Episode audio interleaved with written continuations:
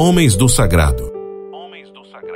O programa que falará dos desafios que um padre enfrenta no seu cotidiano, mas também abordará as belezas escondidas no coração dos sacerdotes. Homens do Sagrado. Apresentação Padre Luvanor Pereira.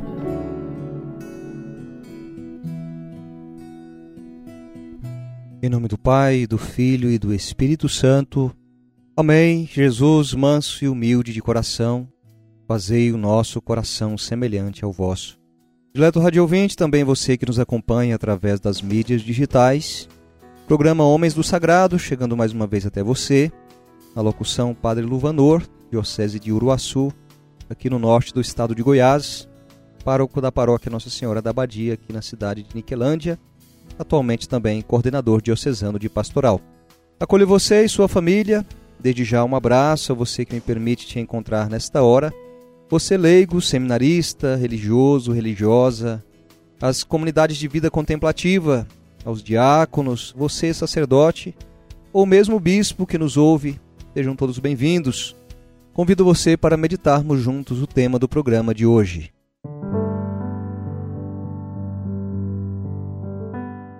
No programa da última quinta-feira falávamos sobre o evangelizador, o Espírito Santo e o evangelizando.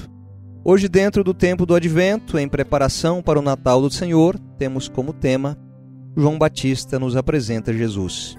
Desde que João Batista escreveu a pessoa e o ministério de Jesus, apresentou-o não somente cheio do Espírito Santo, mas também do poder de Deus para cumprir a missão que lhe fora encomendada pelo Pai.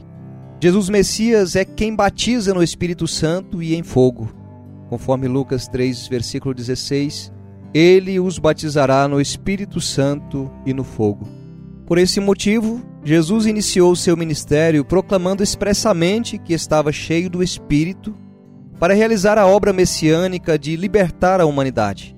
O Espírito do Senhor está sobre mim, porque ele me ungiu para evangelizar os pobres Enviou-me para proclamar a remissão aos presos, aos cegos a recuperação da vista, para restituir a liberdade aos oprimidos e para proclamar um ano da graça do Senhor. Lucas 4, 18, 19. A salvação que Jesus veio trazer consistia em um desígnio de grande envergadura, não dirigida somente a Israel, mas que deveria estender-se a toda a humanidade. Eis porque Jesus necessitava achar-se revestido de uma força divina do alto para realizar esta missão tão universal. Quando Pedro faz sua primeira pregação aos pagãos, atesta: A Jesus de Nazaré, Deus o ungiu com o Espírito Santo e com poder. Ele passou fazendo bem, curando a todos os oprimidos pelo diabo, porque Deus estava com ele. Jesus, profeta poderoso em palavras e obras, manifestava esta força divina tanto em seus ensinamentos plenos de autoridade, como nos milagres e curas realizados por Deus por seu intermédio. Assim, é lógico concluir que nenhum de seus colaboradores poderá continuar a obra libertadora do Mestre sem o Espírito Santo e sem poder. Por isso, as últimas recomendações de Jesus ressuscitado aos seus cooperadores na sua obra de salvação foram estas: Eu vou mandar sobre vocês o dom que lhes está prometido por meu Pai. Entretanto, não se afastem de Jerusalém até que sejam revestidos da força do alto. A seguir acrescentou: João batizou com água, mas vocês serão batizados no Espírito Santo dentro de poucos dias. A seguir, explicou para que viria esta força divina. Receberão a força do Espírito Santo, que irá sobre vocês, e serão minhas testemunhas em Jerusalém, Samaria e até os confins da terra. Chegando Pentecostes, Jesus cumpriu sua promessa e encheu-os de seu espírito, que desceu sobre todos e cada um deles, ali reunidos com Maria, sua mãe. Graças ao testemunho dos apóstolos, nesse dia se converteram umas três mil pessoas. Gozavam já de uma força que antes não tinham, mas ainda faltava-lhes algo mais. Imediatamente após esse glorioso momento, são Lucas conta-nos como Pedro e João, um dia, subiram ao templo para a oração matutina. Sentado junto à porta formosa, encontrava-se um paralítico pedindo esmola. Olhando fixamente os dois apóstolos, esperava receber alguma esmola, mas Simão respondeu-lhe: Ouro e prata não tenho, mas o que tenho te dou. Em nome de Jesus Nazareno, levanta-te e anda. Ele se levantou e começou a pular, não deixando de louvar a Deus pelo sucedido. A cura espetacular de um homem tão conhecido por todos fez com que uma imensa multidão se congregasse ao redor de Pedro e João, e eles aproveitaram para anunciar a ressurreição de Cristo Jesus. Nesta segunda proclamação, converteram-se cinco mil pessoas. Havia, todavia, uma força superior que ainda deviam receber. Não era suficiente a que já possuíam. Passaram o dia inteiro anunciando a todos os que vinham à procura de um Deus oculto pelos muros inacessíveis do templo, que já tinham livre acesso à sua presença pelo precioso sangue de Cristo na cruz. À tarde, acompanhado pelo chefe da guarda do templo, chegaram os sacerdotes e os saduceus, mostrando-se muito irados por causa da pregação dos apóstolos. Sem maiores delongas, prenderam-nos e os jogaram em sombrio calabouço. No dia seguinte, realizou-se reunião plenária das autoridades religiosas de Jerusalém, a fim de discutir o acontecido. Mandaram chamar os revolucionários pregadores, os quais se apresentaram juntamente com o homem que haviam curado. Simão Pedro tomou a palavra e começou a pregar a boa nova da salvação, graças à ressurreição de Cristo Jesus, aos mesmos que o mataram. Jamais estivera em presença de pessoas importantes e não podia deixar passar esta ocasião. Os chefes e escribas escutaram-no indignados. Os anciãos tapavam os olhos porque diante deles estava pulando aquele homem que por mais de 40 anos fora paralítico. Então, usando sua autoridade, decidiram proibir-lhes de continuar pregando em nome de Jesus, ao que Pedro e João opuseram-se decididamente. Com irrefutável lógica, Simão Pedro argumentou: temos que obedecer primeiro a Deus do que aos homens. E João acrescentou: Não podemos deixar de falar daquilo que vimos e ouvimos. No entanto, os guardiães da ortodoxia e pureza da religião de Israel estavam decididos a exterminar radicalmente a perigosa seita dos nazarenos, que se expandia cada vez mais. Que deveria fazer a comunidade para não sucumbir ante o mar embravecido? Não seria melhor deixar passar um pouco de tempo sem fazer nada para que os ânimos serenassem? Por que não fugir de Jerusalém e refugiar-se em outra cidade mais pacífica? Entretanto, eles não se deixaram dominar por nenhuma pressão. Para resolver o problema da maneira mais fácil, deveriam enveredar pelo caminho mais difícil lutar.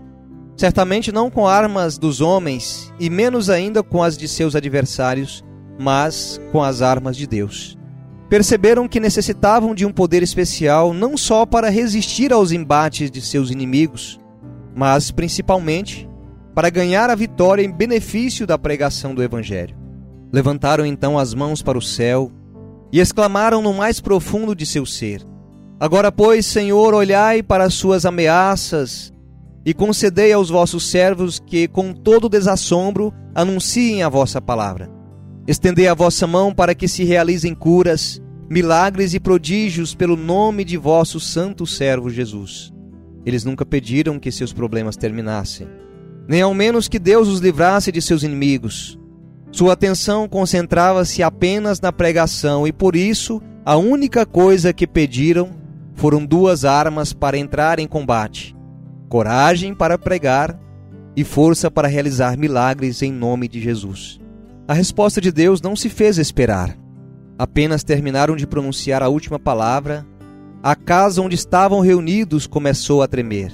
Deus ouvira sua súplica e enchia-os com a força do Espírito para que proclamassem valente e eficazmente a salvação em Cristo Jesus. Certamente contavam desde antes com a efusão do Espírito em Pentecostes. Entretanto, reconheceram que lhes faltava uma força especial em relação à pregação pois sentiram que não lhes era suficiente o que haviam recebido. As circunstâncias exigiam uma capacidade que todavia ainda não possuíam. Por sua parte, responderam com a mesma fé com que haviam orado. Consta-nos através do livro dos Atos que saíram imediatamente e pregavam com toda valentia, já agora, não só em Jerusalém, mas em toda a Judéia e até Samaria e Galiléia. O mesmo acontece com qualquer evangelizador sem dúvida recebeu o Espírito Santo no dia do seu batismo, que foi por ele ungido em sua crisma, e talvez tenham até recebido sua ordenação sacerdotal, mas se reconhece que necessita ainda de um poder maior para proclamar Jesus e instaurar seu reino neste mundo, então recebê-lo-á. Esta força de Deus é oferecida aos que estão ungidos com o fogo que incendeia o mundo.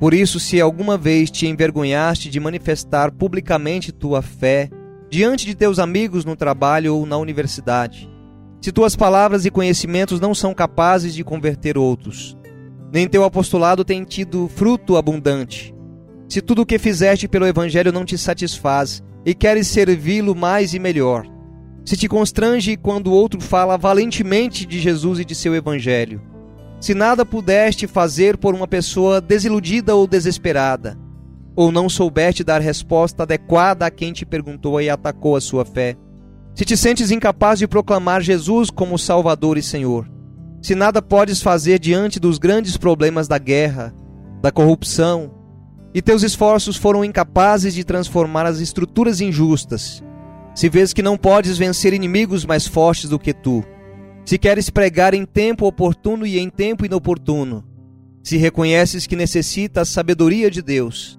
se queres ser como Jesus, boa notícia para o mundo, se teu desejo é que todos voltem-se para Deus, se reconheces que necessitas de um poder sobrenatural, se acreditas que o amor de Deus não se esgotou e é capaz hoje ainda de realizar milagres e curas, então estás necessitando da força do Espírito que Cristo Jesus prometeu a seus apóstolos e proclamadores de seu Evangelho.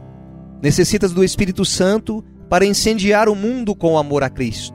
Necessitas fazer um mundo novo, renovar a sociedade e transformar os corações dos homens. Após tão rico ensinamento, querido irmão, irmã, internauta, você rádio ouvinte, convido você para rezarmos e assim encerrar nosso programa de hoje.